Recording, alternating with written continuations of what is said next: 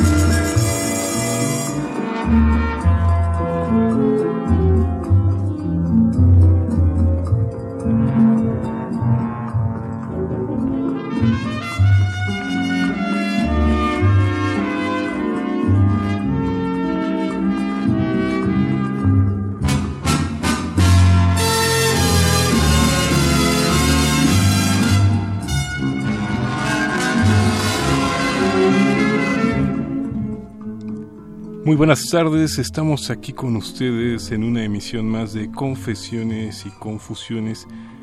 En estas emisiones que sábado a sábado se llevan a cabo completamente en vivo para acompañarlos en estas tardes de sábado a sábado. Y el día de hoy eh, no es la excepción, estamos dando la bienvenida al grupo de salud ambiental que nos acompañan esta tarde. Le estamos dando la bienvenida nuevamente al médico veterinario zootecnista José Juan Mancilla Castillo, quien es jefe del Departamento de Salud Ambiental. ¿Cómo estamos?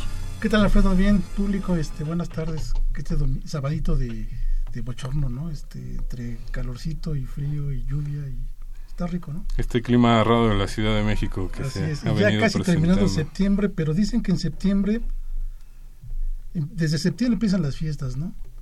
Y bueno, ya acabamos de pasar el, el 16 de septiembre, nos comimos un pozolito y de aquí ya viene todo lo demás, ¿no?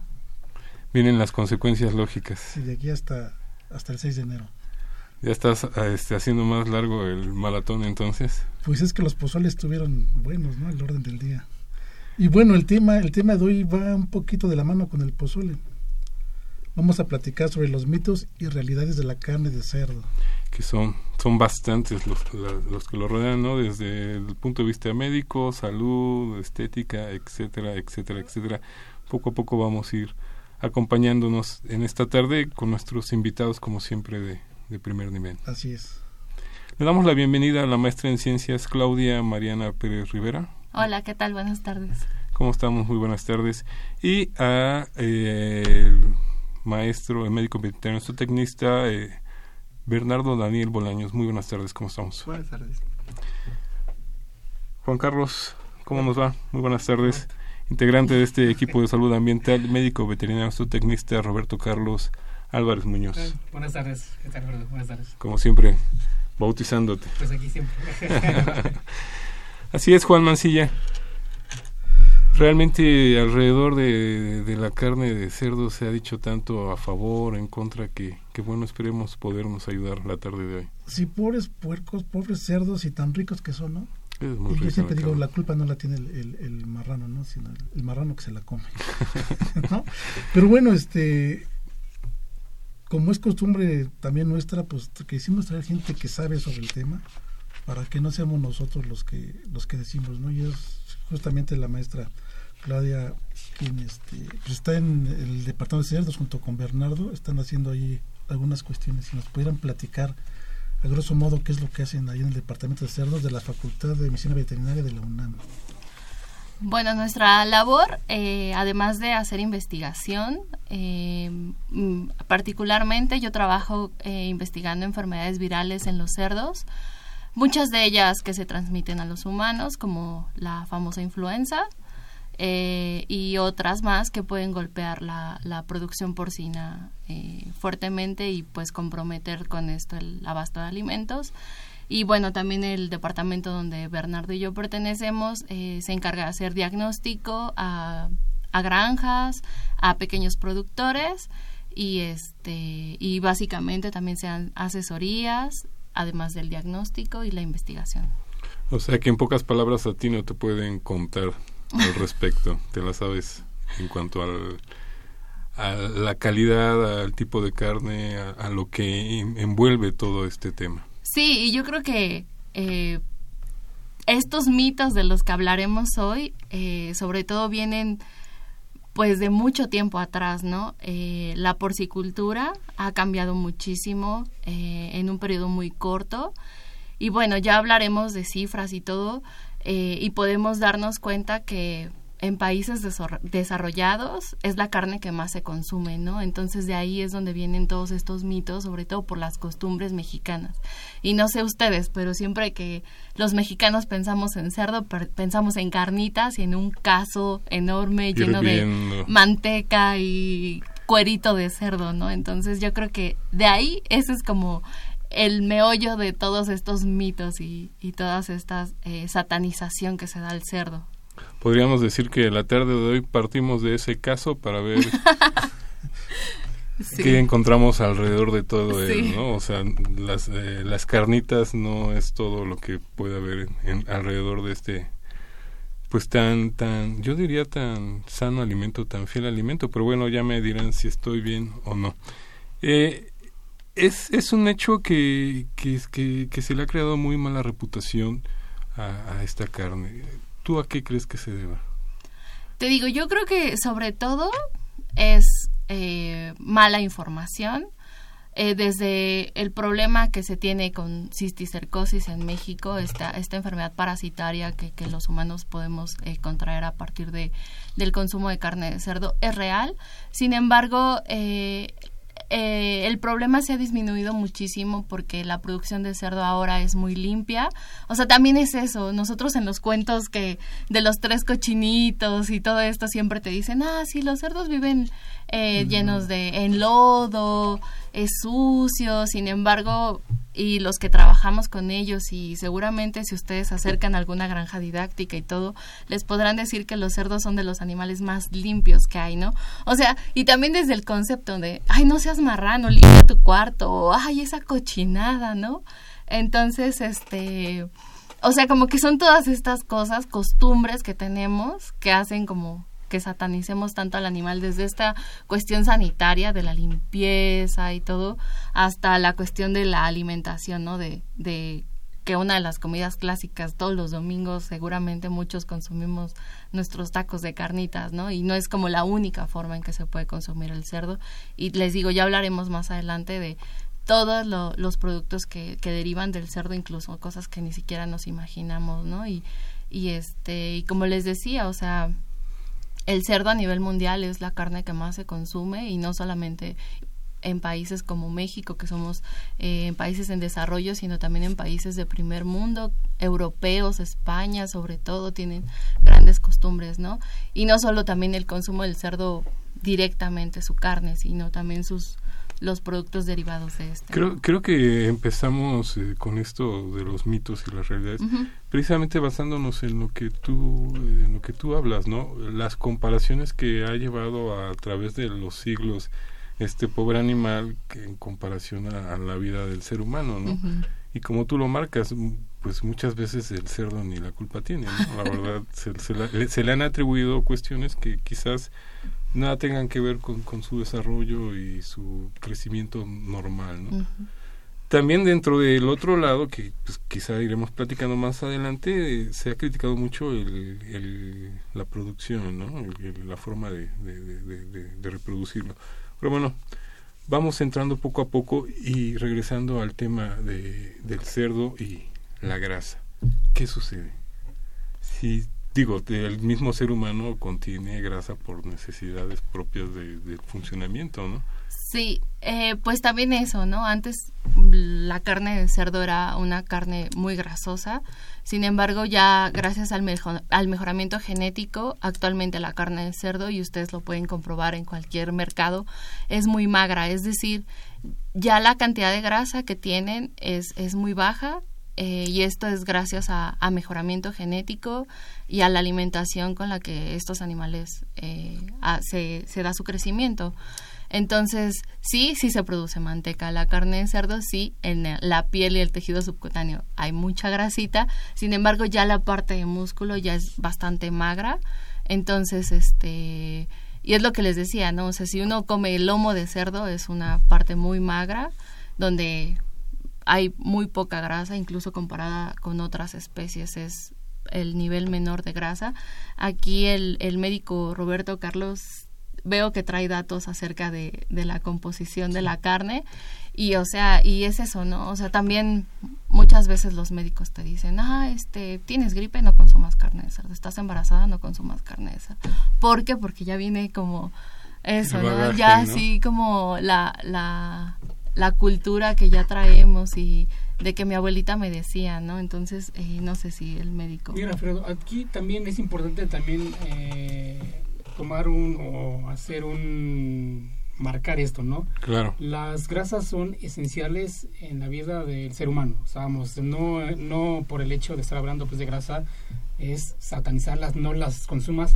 Las grasas se requieren en, tanto para la, este, pues, absorción de este, vitaminas, eh, en el caso eh, de las vitaminas liposolubles, como puede ser A, D e, y K, entonces es importante también un consumo de grasas. No, no podemos tampoco quitar pues, de la dieta las grasas. Son también esenciales. En, en el caso pues, de la carne pues, de cerdo, el mayor contenido pues, de grasas son grasas monoinsaturadas, que es decir, que son las grasas que, como, que comúnmente se llaman como grasas saludables. Entonces estamos hablando de esto que el cerdo, aparte pues, de contener nutrientes, las grasas que nos llega pues, a proporcionar son grasas que son de buena calidad.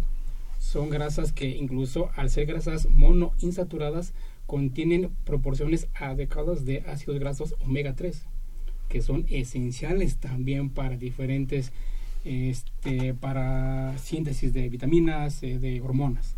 Entonces, eh, también es dejar claro de que vamos, grasas tenemos que consumir eh, normalmente, ¿no? Y, y, la, y la requerimos incluso como una fuente de energía. Pero, este, queridos radioescuchas, espérense tantito porque ya se van a ir por las carnitas por, las de surtida. Vamos a ir a una breve pausa y regresamos aquí con ustedes. Estamos completamente en vivo en una emisión más de Confesiones y Confusiones. Regresamos.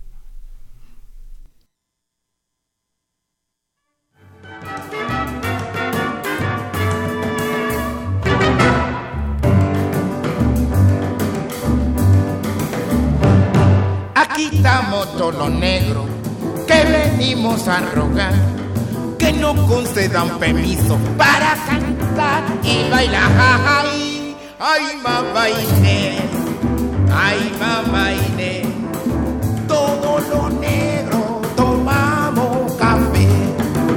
Ay, mamá Inés, ay, mamá Inés, todos los negros Pero Belén, Belén, Belén, ¿a dónde andas tú metía? Bendito Jesús María, yo te buscaba y no te encontraba. Ay, chicos, yo estaba en casa madrina, que ayer me mandó a buscar. Que en eso la de la esquina, que ella vive en el Ay, ay, mamá Inés, ay, mamá Inés, todos los negros Ay, mamá Inés, ay, mamá Inés, todos los negros tomamos café. Pero nos vamos para la sola, ¿a dónde están los negritos? Jugando el cangrejito, toitico, vamos a manglar. Aquí estamos todos los negros que venimos a rogar que no concedan permiso para cantar y bailar. Ay, Estamos aquí de vuelta con ustedes en Confesiones y Confusiones, agradeciéndoles que estén con nosotros. Les recordamos, se pueden poner en contacto con nosotros al 55 36 8989. También estamos en las redes sociales, en el Facebook como Confesiones y Confusiones y en el Twitter como arroba confesiones-ru. El tema del día de hoy, mitos y realidades de la carne de cerdo. Y bueno, ya nos ha ido platicando un poco la maestra en ciencias Claudia Mariana Pérez Rivera sobre todo este proceso en el que ella puede corroborar de, de las bondades que tiene, que tiene esta carne. Ya nos ha hablado un poco y bueno, no confundamos este pues sí la, la tradición, la, la gastronomía mexicana es grande en condimentos, en sabores, en pero para lograr estos sabores pues muchas veces se, se, exagera un poco en ciertas este, materias materias primas como en este caso decías la manteca. Eh, es un hecho que estamos a favor pero sin, sin, sin este exceso de, de, uso de, condimentos no qué aportes podemos encontrar en, en la carne de cerdo la, en un corte de carne de 120 gramos podemos encontrar un aporte aceptable en el cual proteínas podemos encontrar 15.5 gramos. Asimismo, es importante ya que contiene una fuente rica en potasio que nos ayuda mucho a nuestro organismo. Por ejemplo, en el potasio podemos encontrar 300 microgramos. Asimismo, es importante las vitaminas del complejo B, como B1, B2, B3, y estas nos ayudan mucho para la síntesis de algunas funciones importantes en nuestro organismo. E, e, es un hecho que, pues digo, muchos no entendemos todo, toda esta calidad en, la, proteína animal, pero nos pueden desglosar un poco para, para entender de qué estamos hablando. Sí, bueno, eh, en la parte del aporte de proteína, o sea, todos sabemos que la carne lo que más aporta son proteínas. Eh, sin embargo, eh, la carne de cerdo, al aportar un alto nivel de proteínas en un corte de carne, como decía Bernardo, de 120 gramos, que es un corte como de un bistec que habitualmente comemos, eh, estas proteínas también contienen, las proteínas están formadas por aminoácidos y algunos son esenciales que, no los, que nosotros no los podemos sintetizar entonces los necesitamos eh, consumir. Entonces la carne de cerdo eh, tiene buenos niveles de, de, estos aminoácidos. Y es lo que ahorita discutíamos un poco fuera del aire de la comparación de la carne de cerdo frente a otras carnes, ¿no? Eh, sobre todo yo creo que la comparación y siendo México el país que también, la carne que más se consume en nuestro país es la carne de pollo. También eh, tiene mucho que ver con la disponibilidad, eh, también el costo. Eh, sin embargo, la carne de, de, pollo es buena, mucha gente también cuando estamos enfermos la recomiendan. Este, sin embargo, yo los niveles que, que la carne de cerdo aporta, sobre todo en nutrientes, como comentaba también el, el médico Roberto, eh, son, son niveles muy buenos, son niveles eh, altos comparados con otras carnes, ¿no? Entonces es un hecho que sí compite en cuanto a calidad, este aporte nutrimental, etcétera. Sí, además de el sabor. y sobre todo el peso de la presentación al principio platicábamos de las carnitas. Saquemos, dejemos un poco de lado las carnitas. Insistimos. Las carnitas casi siempre son de fiesta o de domingo. Claro. Pero entre la semana podríamos comernos un, una cuenta corrida y tal vez el plato fuerte sea un bistec de cerdo o pueden ser este no sé costillas eh, con, con este con verdolagas en fin hay, hay muchas muchas maneras que se puede cocinar el, el, el puerco el cerdo para que justamente aprovechemos estas, estas bondades que tiene la carne de cerdo. Ya que si la freímos, si la pasamos a fritura, pues ahí pues la descomponemos por las cantidades de, grasa que se le adiciona a, a, las carnitas. Pero hay una gran variedad de platillos que se pueden hacer a base de cerdo. En Navidad, por ejemplo, también se puede consumir los lomos, ¿no? O la pierna. No, no, no necesariamente tiene que ser carnitas. Entonces, este, la forma de cocción también es muy este, importante para que justamente los aportes que tiene esta carne los podamos aprovechar. Y las porciones, pues no son muchas. Nos, nos atascamos de las carnitas porque nos gusta el sabor, nos gusta justamente ese devorar la esa grasita que tiene justamente las carnitas. Pero si, si nos comemos un buen trozo de, una rebanada de, de lomo, por ejemplo, lomo relleno de, de- de- o sea, lomo de cerdo relleno o una pierna, pues este son un poco más secos y bueno, los acompañamos con alguna ensalada o con alguna otra cuestión, ¿no? Acabas de dar al clavo, ¿no? Muchos se quejan de, de la carne magra porque dicen es que es muy seca, es muy... se le pi- incluso le quieren echar más sal o algo, ¿no? Y la verdura, la- las ensaladas, pues acompañan muy bien esta parte, ¿no? Así es. Digo, ya me Y es que también, bueno, los- aquí también es importante también, incluso, bueno, podemos dejar de utilizar grasa cuando, consumimos carne de cerdo, no se puede hacer un steak asado a la parrilla y si colocamos pues de este guarnición verduras, este, no sé, frijoles cocidos, bueno, estamos haciendo ahí ya un platillo que estamos incluyendo pues a la mayoría pues de los alimentos que nos pueden cubrir todos nuestros nuestros re- requerimientos de nutrientes.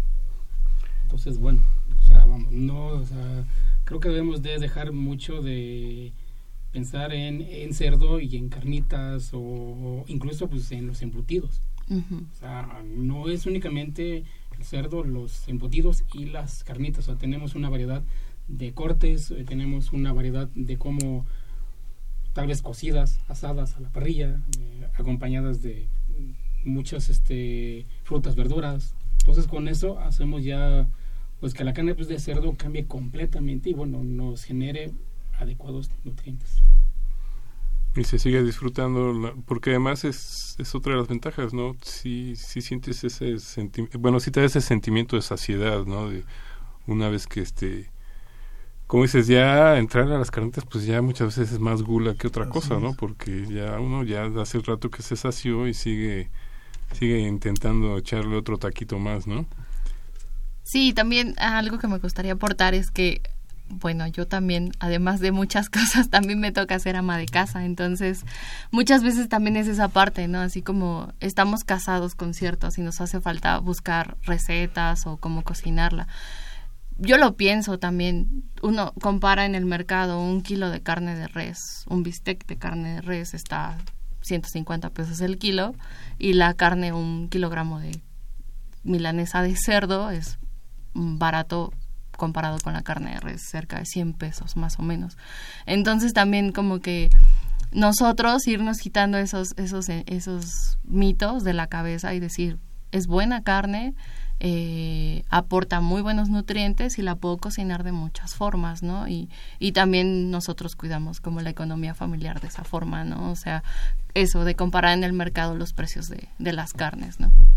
Creo que ahí es un tema interesante también en cuanto a los costos, los gastos, porque como bien lo marcas, eh, comparamos un, un bistec con otro, la res y el cerdo, y muchas veces la, la de res incluso la calidad es más baja, ¿no?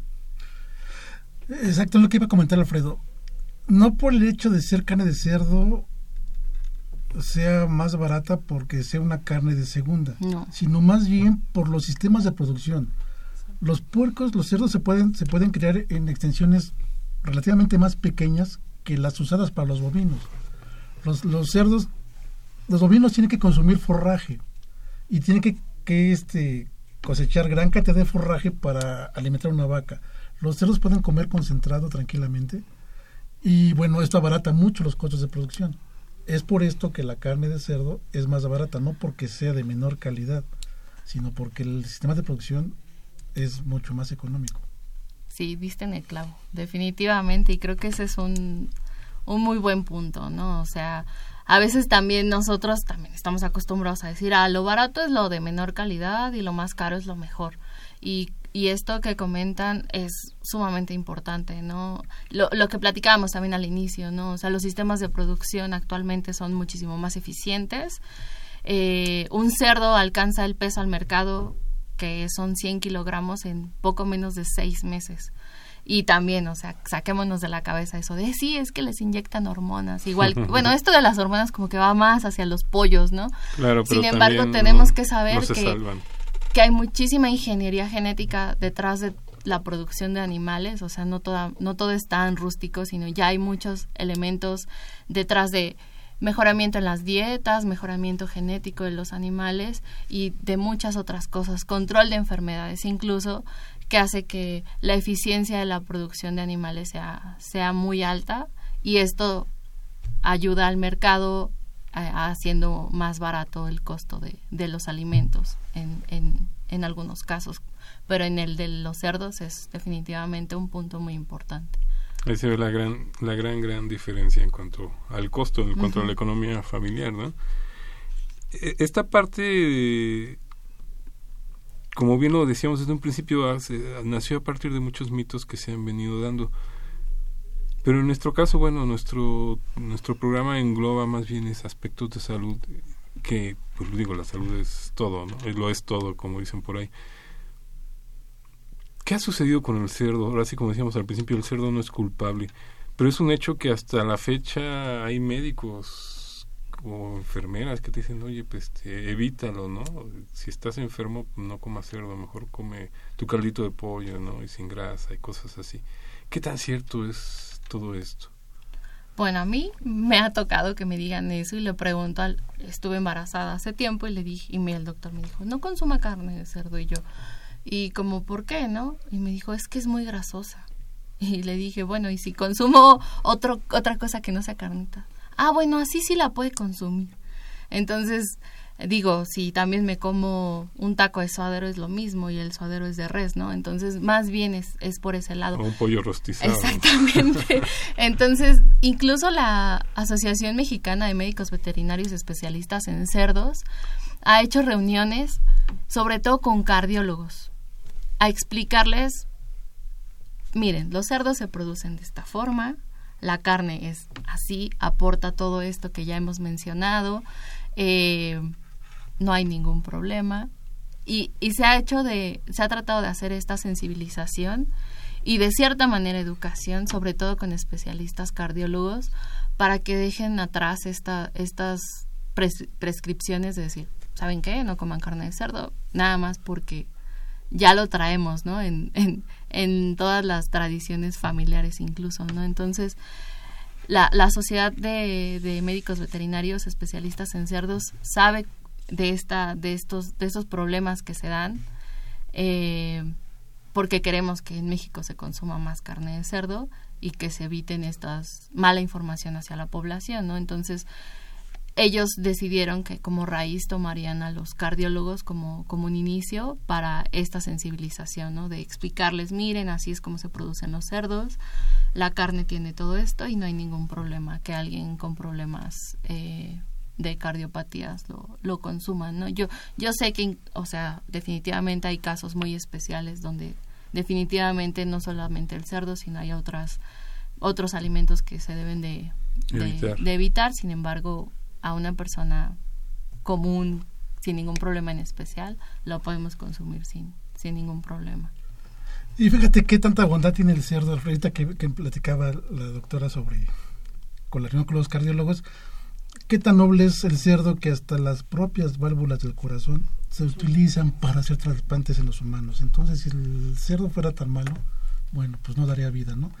Y tal vez un poco regresando al, al, a- al por qué los mitos, recordaremos, todo el mundo de pequeños tuvimos una alcancía de cochinito. Y las alcancías eran redonditas, porque hace muchos años los puercos, los cerditos, pues eran redonditos por la grasa que tenían.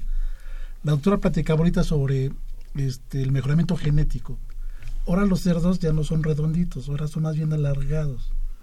Y es justamente por eso, porque se, gus- se- se busca tener más masa muscular, disminuir las grasas, entonces por eso el, el cerdo ahora se ve alargado, ya no está redondito porque no Pero es por la hormona que le estás inyectando. no, no, igual sería igual que los pollos. Si se alimentaran los cerdos con hormonas, tendría, se elevaría el, coro, el, el Sí. costo de, de la carne no nos costaría menos de 100 pesos el kilo de... de- Dejaríamos de comer esos, ese tipo de carne. Y te dicen que comas res, también dicen que tiene clenbuterol y bueno.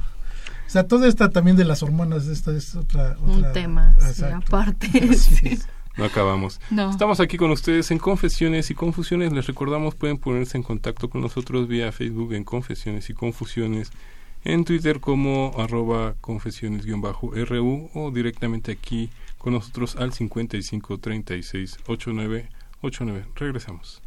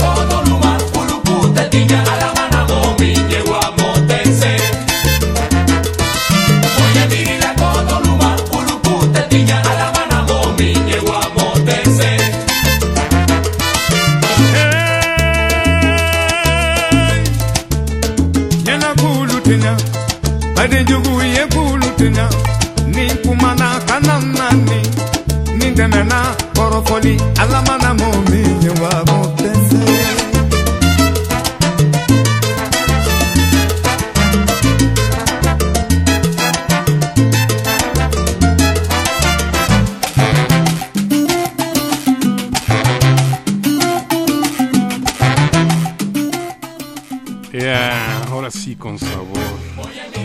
Aquí con los mitos y las realidades de la carne de cerdo. Y bueno, para eso nos acompaña Claudia María Pérez Rivera, quien es maestra en ciencias, entre todo el equipo de salud ambiental que también nos vienen acompañando. Al frente el médico veterinario zootecnista José Juan Mancilla Castillo y platicábamos un poco alrededor de, esto del consumo de la carne de cerdo y pues ya se nos está antojando cada vez más. Pero regresamos al inicio. Dejemos a un lado las carnitas por el momento.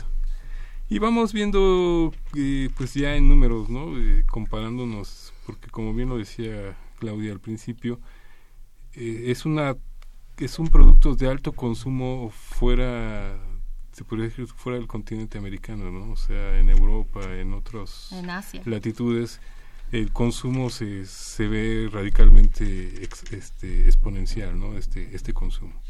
Sí, el país que más consume es China. Digo, muchos que hemos ido a comer comida china vemos que en sus en sus en sus platillos tienen carne de cerdo. Es aproxima, bueno, es el consumo per cápita ya es de 40 kilos, que es muchísimo. En México es prácticamente la mitad, poco menos de 20 kilos per cápita. Eh, y bueno, en Europa, que también eh, es, es a lo que voy, ¿no? En China son demasiado delgados. Y dices, ah, ¿por qué si lo que más comen son, es carne de cerdo, no?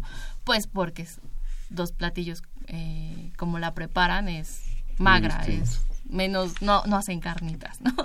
Entonces, este, también en, en países americanos como Argentina y Uruguay también el consumo es bastante elevado. Eh, pero les decía, en México el consumo per cápita es poquito menos de 20 kilogramos. El- la carne que más se consume es la carne de pollo. La carne de pollo, sí, alrededor de 23 kilos per cápita pues, por persona, en el caso de la carne pues, de pollo. Pero bueno, ya todo esto pues, de lo que hemos hablado es lo que va relacionado ¿no? con el precio, con la oferta y, y la, y la demanda. Y también es importante un poco hablando mm, antes pues, de- pues, del corte sobre las grasas, sobre los cerdos. Este, hay que recordar que anteriormente, por ejemplo, mm, nuestros abuelos regularmente eh, guisaban con manteca. Claro. Entonces, por eso pues, los cerdos tenían esa forma redonda, porque alrededor tenían, eh, o sea, el, pues, el cerdo podía tener hasta un 10%, un 20% pues, de su peso era grasa, o sea, manteca. Y obvio, pero ¿qué fue lo que pasó con, pues, con los abuelos? Bueno, que tuvieron problemas cardiovasculares, hipertensos, eh, diabéticos. Entonces, mucha gente tiene, tiene esa idea y esa creencia. O sea, creen que los cerdos se siguen posicionando igual y ahora no. Ahora son completamente largos y magros. O sea, es más, a los productores les implica todavía un costo extra ahora generar que, lo, que los cerdos tengan grasa. Eso le- les, les genera un costo extra y aparte es un producto que ya la grasa no tiene un uso normal, ¿no? Entonces por eso ahora los cerdos ya son cerdos completamente magros. Entonces, ahí, ya desde ahí ha venido cambiando. Sí. Y habría ¿Qué se podría hacer para, para que la gente se convenza y, y al menos en México haya un poco más el consumo de esta carne? Pues yo creo que es informarnos y también, o sea, les, les invitaba, ¿no? Esto, ir al mercado y, y ver la carne. Este, ustedes lo pueden comprobar a simple vista, van a, van a ver un corte de costillas, un corte de pierna, lomo, pueden ver que es completamente rosita, no tiene tanta marmoleado, como se les llama al- a la grasita que está entre el músculo. Sin embargo, también eh, dicen que la grasita es el sabor. ¿no? Entonces, este, el, el cerdo tiene la bondad de, por el corte de carne, es la cantidad de grasita que tiene. Este, las costillitas son un poquito más grasositas, ya el lomo y la pierna son, son cortes un poquito más magros. eh, y también hablábamos hace poco de los embutidos, ¿no? O sea, eso sí, ahí sí yo sí estoy un poco peleada con los embutidos porque no es solamente carne, ¿no? Vienen, vienen otras cosas y, y ahí sí no estamos consumiendo, mm, yo, yo diría que ni el 20% de músculo, de carne, sino ya van otros ingredientes y no solamente de cerdo, sino de, de otros animales. Incluso el jamón de pavo Vas a acabar con el Desengáñense. emparedado de jamón. no es pavo. sí, entonces, este, les decía, o sea, dependiendo el corte, podemos nosotros elegir la cantidad de grasita que queremos en, en la carne, ¿no? Esa, esa bondad es también una, una parte importante de la carne de cerdo, ¿no? Que, que nosotros podemos escoger el corte para el, el guisado que nosotros queramos tener y la cantidad de, grasa que también queramos obtener. Que de alguna manera ya está más equilibrada por lo que nos están comentando, Sí, sí, ¿no? sí. Ya se tiene mucho más cuidado en este sentido. No, es inevitable pensar en esas salidas del metro o esas caminadas por el centro de la ciudad y de repente uno va agarrado de la mano de la mamá y se le antoja el- ahí el taquito que está preparando la señora con su con su verdura y con su salsa y que lo primero que nos decían este no no no porque eso te va este te va a atacar el cerebro y, hay una eh, puede ser mortal el famoso cisticerco ¿En qué, ¿En qué nivel estamos actualmente con este tema? Pues eh, es una enfermedad que sí está presente en el país. De hecho, hay mucha investigación en la universidad sobre esta enfermedad, porque sí es una enfermedad que puede causar la muerte, es una enfermedad neurológica en los humanos, pero les decía, la carne de cerdo yo, a mí me daría más miedo que decirle al taquero, póngale cilantro, o comerme unas fresas sin desinfectar, que comerme un taco de carnitas. Y esto lo digo porque la carne de cerdo que tiene cisticercosis es, no es la carne que, que, que nosotros podemos comprar en el supermercado. Y digo esto porque, porque los cerdos pueden adquirir la cisticercosis por medio de que hayan consumido heces humanas, que hayan estado, o estos humanos eh, parasitados con la solitaria o llamada tenia solium. Y esta práctica ya no se realiza en los cerdos que llegan a- al mercado, que so- tienen el sello TIF o al supermercado. Esto principalmente se presenta en zonas eh, donde se hace la matanza de cerdos de traspatio, en pueblitos, donde todavía los cerdos andan libres, ahí en el, en el patio de la casa, que esto también es muy común en, en zonas marginadas, y los cerdos tienen acceso a las letrinas. Entonces, sí, ya con la en las grandes ciudades yo podría eh, arriesgarme a decir que, que afortunadamente no tenemos ese problema, sino más bien es si algún día los invitan a unas carnitas a un pueblito, pues ahí sí chequen, ¿no? E incluso así a mí me tocó escuchar gente cuando me tocó hacer prácticas o ir a zonas marginadas a hacer servicio social, que te decían, es que el tomatillo le da sabor a la carne. Y yo, ¿y qué es el tomatillo? Ah, es esto. Y me enseñaban y eran cortes de carne con la vesícula de la fase larvaria de la lombriz de la Tenia solium, que es lo que se conoce como cisticerco. Entonces, incluso la gente decía, es que eso le da más sabor. Y eso es verdad. Entonces le dicen tomatillo. Entonces les decía, si nosotros consumimos carne del supermercado o de esos mercados donde tienen el sello TIF, la carne está sellada, quiere decir que vino generalmente de producciones tecnificadas donde lógicamente los cerdos no tienen acceso a letrinas y no tienen cómo eh, adquirir esta fase larvaria de la, de la tenia. Pero de la nos queda claro que si por ahí nos invitan con a un tomatillo, pueblito. Sí, ándele con tomatillo. Y no creo que sea salsa verde. ¿eh? Sí. Y mira, pero tú tocaste un punto importante, ¿no? Dijiste de el taco de carnitas. Sí. Hablaste de la verdura, Ajá. específicamente el cilantro. el cilantro es sabroso ahí en el taco. El cilantro sabemos todos, o bueno, creo que todos hemos comprado, hemos visto el cilantro, cómo está incluso cuando lo compramos, ya sea en el mercado, en el tianguis, en el supermercado, donde lo compremos. Podemos ver el cilantro cuando lo tomamos desde la raíz y las hojas, cómo está lleno de tierra. Bueno, pues esta tierra puede ser tierra, pero también puede tener regularmente, casi siempre, tiene restos de materia fecal. ¿Por qué? Porque regularmente eh, la mayoría, pues, de, lamentablemente, de frutas y verduras se están regando con aguas eh, o aguas negras o aguas tratadas. Entonces, obvio, pues no creo que los tacos, y bueno, lo hemos visto, ¿no? Es muy común en- a las filas pues, del metro que muchas veces uno ya al estar en, en este medio tienes, eh, te quedas cuando están preparando los tacos, cuando están picando los, porque son rollos pues, de Que se te cilantro. hace agua en la boca de ver cómo Sí, no, o sea, con tú ves como el cilantro, eso sí, utilizan una cubeta de agua limpia, eso sí, no, no hay problema, está bien. Pero el problema es que únicamente meten el manojo, el rollo pues, de cilantro a la cubeta. Lo sacan, lo sacuden y listo, a picar el cilantro. Claro, ya está limpio. Entonces, aquí la pregunta es, ¿el culpable es el cerdo? ¿La carne es cerdo? No. No, ¿verdad? Yo creo que ni el cilantro es el culpable. Bueno, es el individuo, exactamente. bueno, es de ahí, ¿no? exactamente. Entonces, aquí sí tenemos que ser claros en que, bueno, el, el cilantro se debe de lavar e incluso desinfectar para entonces sí poderlo consumir con toda confianza. Entonces, aquí, vamos, es más, la, la- en el caso pues, de las carnitas, pues están cocidas. Entonces, es un método de, de una manera como se puede inactivar al cisticerco.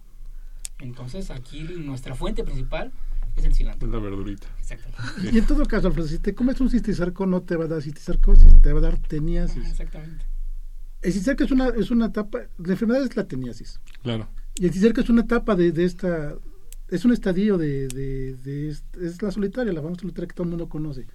Para que tú tengas cisticercosis tendrías que comer los huevos de la tenia, que estos van justamente, podrían estar en las, en las verduras, en las fresas, en el cilantro, La lechuga. en la lechuga, en el pápalo, por ejemplo, ¿no? Que todo esto, bueno, las fresas no, pero estas verduras sí pueden acompañar las carnitas. Si no están bien lavadas y desinfectadas, pues es probable que ahí corras el riesgo de consumirte un huevo de o varios huevos de tenia y es lo que te va a causar la cisticercosis. Si te comes una carne que tenga cisticercosis, que el cisticerco no haya sido inactivado por la cocción, lo que te va a causar es una teniasis. Vas a tener tu solitaria en, en el- en la barriga. Y aquí es el problema, porque puedes tener tu solitaria y vas a estar liberando constantemente los, Los los huevos, que se llaman proglótidos, y puedes estar contaminando de tú mismo a tu familia, a tus animales, a tus mascotas, a todo lo que tengas. Pero la culpa fueron las carnitas que me eché. Más bien la verdura. Sí, así que pidan sus tacos sin Sin verdura. verdura. Esa es la lección del día de hoy. Digo, eh, en algunas otras ocasiones nos ha visitado la, la química en alimentos Berenice, que le mando un saludo, y nos ha comentado esto, ¿no? Que muchas veces incluso la protección de lo que nos decía Roberto, esta protección del fuego ayuda en ciertos, este, a prevenir quizás al- al- algunas cuestiones, pero pues mejor este, vigilemos dónde consumimos estos, estos alimentos. Re- eh, retomando esta parte del cisticerco, hay, hay otros tantos mitos que yo creo que nos llevaría mucho tiempo hablar de uno por uno, pero es un hecho que este, hasta la fecha este, te prohíben con ciertos antibióticos, con ciertos tratamientos, eh, en ciertas recuperaciones. ¿Qué tanto hay de cierto en todo esto? Bueno, mira, aquí, eh, digo, es lo hemos visto en otros programas, por ejemplo, con la carne de pollo, con el huevo, igual, este, no, no solamente, en este caso no, no será solo solamente los antibióticos con la carne pues, de cerdo. Sabemos, por ejemplo, que hay ciertos medicamentos que se llegan a quelar este, pues, con la leche. ¿No? Calcio. Ajá, calcio. Entonces, muchas veces por eso no es únicamente, volvemos a usar lo mismo. eh, podemos consumir la, la carne sin ningún problema y podemos tomar eh, la, la mayoría pues, de los medicamentos. Estos son muchas situaciones Digo, a es- menos que específicamente como lo marcas, Específicamente ¿no? sí, hay Pero ciertos medicamentos que sí. En este sentido, como lo digo, nos queda claro que dieta es lo que uno este, consume, ¿no? Pero tenemos mucho esa, esa maña de, de la dieta que me mandaron. Es un hecho que nos dicen de este, carnes rojas, carnes blancas, eh, y a mucha gente le cuesta trabajo dónde vamos a situar a, a la carne de cerdo. cerdo. Las carnes blancas, carnes este, rojas. Sí, se sitúa dentro de las carnes rojas. Digo, causa confusión porque ya que está, ya que pasó por un proceso de cocción se ve blanquita. Exactamente. Sin embargo, eh, está clasificada dentro de las carnes rojas. Entonces ahí sí no hay. No, y bueno, yo estuve buscando alguna evidencia científica sobre esto de, de que interfiera con algún tratamiento de antibióticos y no hay ninguna. O sea, yo no encontré nada sobre algo, algo veraz, no un blog de ciencia raro que se encuentran en internet, porque también es eso, ¿no? Muchas veces uno eh, te dicen algo y luego, luego, o sea, ya como que la información ya está tan a la mano de un clic, eh, incluso en el teléfono, así sales del médico y a ver qué me dijo, ¿no? Este, y bueno, también hay que saber distinguir qué, qué información es buena, qué información es veraz. Entonces, este, busqué algo sobre esto de que interfiera con tratamientos de antibióticos el consumo de carne de cerdo y no hay nada. Nada. O sea, nada, nada comprobable.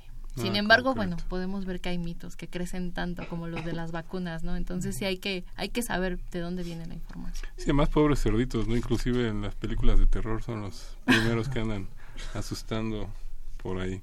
Y ahorita que, que la doctora Claudia hablaba sobre investigación, yo creo que sería conveniente que platicaran. O sea, en los cerdos México, en, bueno, en cuanto a pollos y a, cerdos, México tiene una gran, gran, gran investigación. Se ha trabajado mucho para la producción de, de los cerdos, no sé si para dignificarlos, pero sí para en, en cuanto a la producción. De tal forma que este año creo nos certificaron como libres de alguna enfermedad de cerdos. Sí, así es. Las enfermedades de las que usted habla es enfermedad de Aujewski y fiebre porcina clásica. Fíjate, ya no tenemos, o sea, México ya está certificado que no tenemos estas dos enfermedades en, en, México, que eran particularmente de los cerdos, que podrían ser zoonóticas. Estamos libres. Y esto es trabajo, trabajo, trabajo de colegas como ellos, gente que está en el campo, que le está invirtiendo a sus cerdos, a sus explotaciones para que tengamos una buena fuente de alimentos y pues esté seguros, ¿no? Que, como bien este lo marcas y por ahí que quizás quedó un poco la duda. Usted, ustedes, como bien dicen, este, hacen trabajo de investigación hacia el interior, pero hablabas también un poco de capacitación hacia los productores, hacia personas que se dedican a, a esto. Sí, bueno, eh, sobre todo la forma que nosotros tenemos de lo que se hace en el laboratorio llegue a las personas y sobre todo a productores es a través de congresos que son especiales del área y también publicar en revistas de difusión sobre la investigación que nosotros realizamos. Y bueno, esto que comenta eh, el médico Juan José Juan, perdón, es importante, ¿no? Ahorita eh, en el mundo hay una enfermedad que resurgió, que es la fiebre porcina clásica y la fiebre porcina africana. Y esto ahorita en China, que les decía que es el país que más consume, pero también es el que más produce carne de cerdo. Ahorita ellos tienen fiebre, porcina africana, que es una enfermedad mortal en los cerdos, es solo de los cerdos. Pero si se están muriendo los cerdos en China, pues no tienen que comer ellos, no tienen que buscar. Entonces, el hecho de que México sea libre de fiebre porcina clásica de enfermedad de Aujewski, somos libres de- desde 2009. Sin embargo, sí, todo este proceso de certificación como país libre lleva un poquito de tiempo. Entonces, si nosotros somos libres de estas enfermedades, nosotros podemos exportar carne a estos países que están sufriendo ahorita por estas enfermedades. Pero pues también eh, ahorita ya se han hecho varias alertas por parte de la Organización Mundial de Salud Animal, que es la OIE, este, para que países como nosotros que somos libres estemos protegidos y tengamos como ya las herramientas para para responder ante cierta emergencia, ¿no?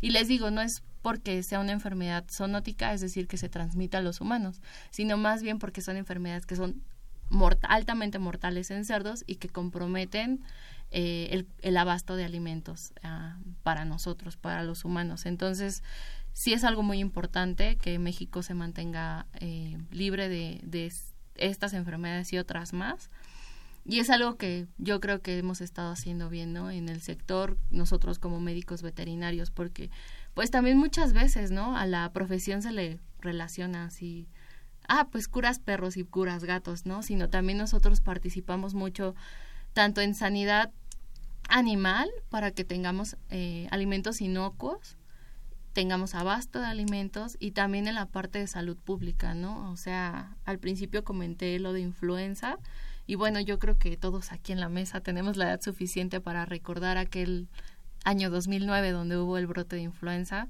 y o sea, yo me escandalicé al, ver videos de gente literalmente correteando cerdos con machetes, ¿no? Entonces, y es eso, ¿no? O sea, ahorita también la información está a la mano, corre rapidísimo. Entonces, este, ya después dijeron, bueno, si era influenza porcina, pero pues si usted estaba cerca de un cerdo, pues no se podía infectar. Pero bueno, ya dijeron, era influenza porcina y toda la gente mató a los cerdos. O sea, en otros países había, habrían zanjas, echaban a los cerdos y los enterraban vivos. O sea, así fue como un pánico tremendo sobre esto, ¿no? Entonces, sin, sin saber cómo era realmente la infección, ¿no? O sea, sí, la enfermedad tiene genes, bueno, parte de su genoma es parte humano, parte ave, parte cerdo. Sí, sí, el cerdo sí estuvo involucrado, pero no fue el único culpable, ¿no? Entonces, este, también nuestro papel como médicos veterinarios no solamente es el curar mascotas, sino también el asegurar alimentos sanos y que haya buen abasto de, de alimentos para, para la población. Pues eso ya nos ha quedado claro y lo seguimos reiterando cada, cada que nos visita el Departamento de Salud Ambiental, ¿no? El médico veterinario tecnista y su gran labor que realiza, ¿no? Tan, tan, tan amplia que, que, como bien lo han expresado una y otra vez, un solo médico veterinario no, no podría tener tanto conocimiento como, como lo abarca la, la, la profesión. Perdón. Entonces nos queda claro que, que hay muchas cuestiones que, que a través de esta tarde hemos ido quitándoles el velo, ¿no? O sea, eh, de entrada al consumirla pues no es no es no es tan no es grave inclusive es, es, sano es este benéfico para nosotros.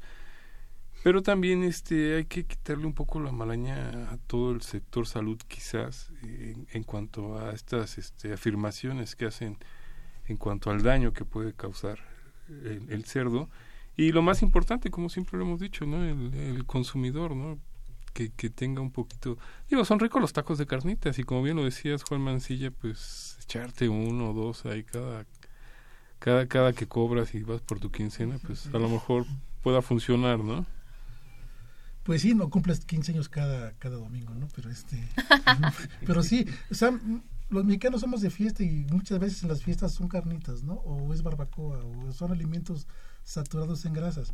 Bien decías el pozole, por ejemplo. Está bien para las fiestas, pero para lo cotidiano hay muchas otras presentaciones y hay que recordar que una parte de la, de la dieta, una, de las reglas de la dieta es que la dieta tiene que ser variada, ¿no? O sea, no solamente pollo, pollo, pollo, sino o cerdo, cerdo, cerdo, sino pues pollo, cerdo, res, pescado, en fin, ¿no? Que ahorita también dijiste algo clásico en, cuando uno está enfermo, ¿no? Ay, otra vez pollo, y otra vez pollo, y solo me dan pollo, ya, ya no quiero pollo. ¿no? Pues ha sido un placer la tarde de hoy tenernos aquí con ustedes con este tema mitos y realidades de la carne de cerdo. No nos quisiéramos despedir sin, sin que nos dejara la maestra en ciencias Claudia Mariana Pérez Rivera algún mensaje para, para nuestros radioescuchas, algo para cerrar el tema del día de hoy. Bueno, pues mi mensaje sería que nos atrevamos, que cambiemos ya ese paradigma de solo consumir el cerdo en carnitas, sino también probar otras recetas, háblenle a su abuelita y díganle, oye, ¿y cómo se hacen las verdolagas con carnita de cerdo? Sí, busquemos como otras formas y les decía, o sea, también comparen en el mercado, vean la carne eh, y también comparen costos, ¿no? La carne también de bovino en México se consume mucho y es una de las más caras, entonces, pues también se pueden ahorrar unos pesos y, y probar otras cosas y, y bueno, aquí no nos gustan las costillitas de cerdo en barbecue o algo así. ya les estás abriendo El apetito, a todos los que nos están escuchando. Eh, eh, te estamos agradeciendo que nos hayas acompañado Bernardo Daniel Bolaños Cruz. Pues Cruz sí. Bolaños, perdón. Mm, También es importante que no tengamos mal visto al cerdo. El cerdo está con nosotros cotidianamente. Lo podemos encontrar en las brochas para pintar, Ujú. pinturas. La grasa la utilizan para realizar crayones. Este, un sinfín de cosas. Por ejemplo, en, los, en la industria tabacalera la utilizan para realizar los filtros. En- Inclusive en la investigación, ¿no? en la investigación, por ejemplo, ha tenido un boom increíble, ya que del cerdo se obtiene la insulina para ayudar a los diabéticos. De la glándula tiroides del cerdo se pueden desarrollar ciertos medicamentos para personas con problemas de la tiroides.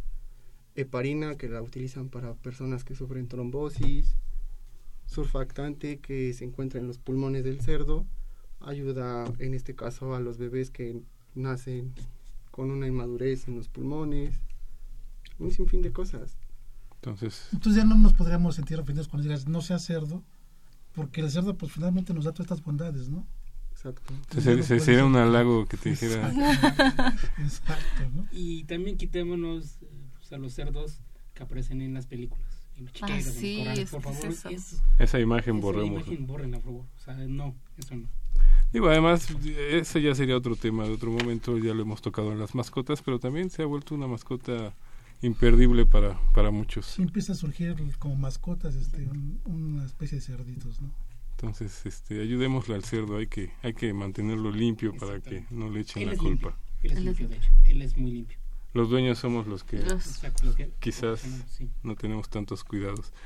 Pues les agradecemos que hayan estado la tarde del día de hoy. Este, le agradecemos a Crescencio Suárez Blancas en los controles técnicos. Le mandamos un cordial saludo a todo el equipo de Confesiones y Confusiones, al licenciado Solís Torres, al doctor Francisco Estrafón Salazar, querido Guillermo Carballido, espero que sigas muy bien. Eh, Itzel Hernández Fernández, Fernanda Martínez, un abrazo. Hasta la próxima de Confesiones y Confusiones. Se despide de ustedes Alfredo Pineda.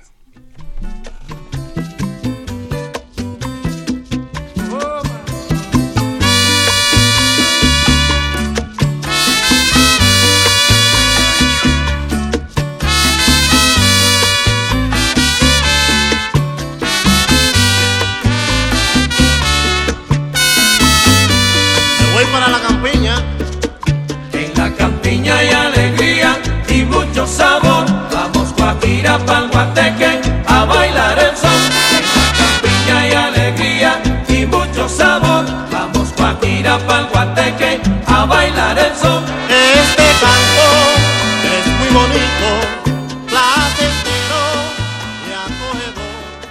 Pero Radio UNAM. y la Secretaría de Atención a la comunidad universitaria A través de la Dirección General de Atención a la Salud, Presentaron y confusiones. Un espacio de salud para los jóvenes.